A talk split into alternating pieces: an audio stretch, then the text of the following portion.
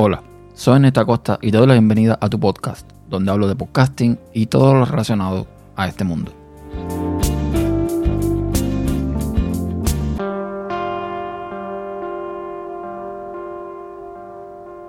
Bienvenidos a un nuevo episodio de tu podcast y vengo a hablar nuevamente de la Rodecaster Pro. Resulta que como comenté en mi último episodio, había hablado con la gente de Rode para que me revisaran el equipo, yo mandarles a un servicio de soporte técnico la Rodecaster y ver cuál era el problema que tenía con el sonido, el ruido blanco, la estática que estaba escuchando por mis auriculares. Esto pasó porque, bueno, yo empecé a escuchar este ruido, le pedí a Tejedor de Mayo en 10 minutos, que también tiene una Rodecaster, que me enviara algunos audios para ver qué tal se escuchaba en su mesa la grabación y bueno, cuando me mandó los audios, efectivamente, en la de él se escuchaba mucho mejor que en la mía. Entonces, pues me preocupé un poco, ¿no?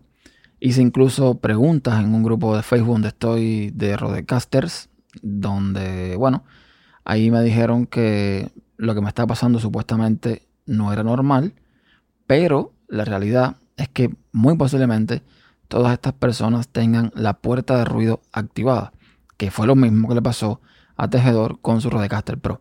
Él me mandó los audios con la puerta de ruido activada en los canales 2, 3 y 4, con lo cual el ruido que le comentaba, él no lo estaba escuchando. Al desactivar la puerta de ruido, él entonces sí eh, sintió ese ruido que estaba comentando. Ojo, yo tenía, digamos que una estática excesiva. Al parecer, sí era por una cuestión de interferencia. Cuando cambié la mesa de lugar, ya esa estática no estaba. Está el, digamos, el ruido blanco normal que puede salir por cualquier auricular por el ruido ambiente. Yo no estoy en un estudio tratado, yo no tengo una habitación sin ruido ni nada por el estilo. Entonces, en este grupo de Facebook, muchos usuarios están comentando que la salida de los auriculares de la Rodecaster Pro no es precisamente muy, digamos, calladita, que digamos, ¿no?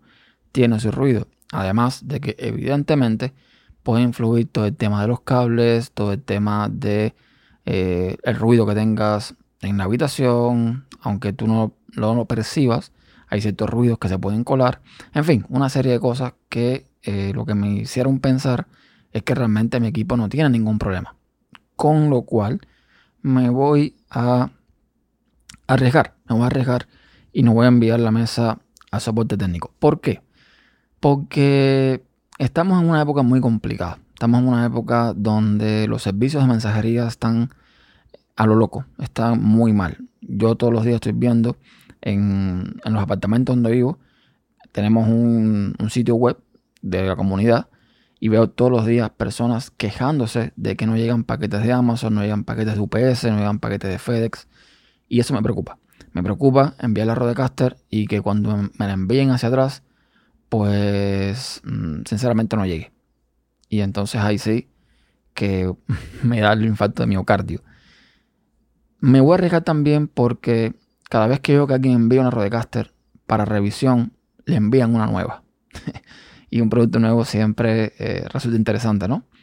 Pero bueno, no me voy a arriesgar. No me voy a arriesgar porque al final está funcionando bien la mesa. Ahora lo que hice fue ponerle, por ejemplo, el Cloud Lifter al SM7B para bajarle aún más la ganancia a todo a la entrada de, micrófono y tener o recoger menos ruido. También es cierto que yo siempre había utilizado la puerta de ruido en esta mesa. Quizás por eso no me había percatado de que ese ruido que yo estaba sintiendo después era normal. Entonces, mm, bueno, yo lo que hacía normalmente, grababa, ponía en la, aplicación, ya sea Hindenburg o la que sea, y sin prácticamente escuchar, por defecto, le pasaba um, un filtro de, de ruido y por eso a lo mejor no sentía nada.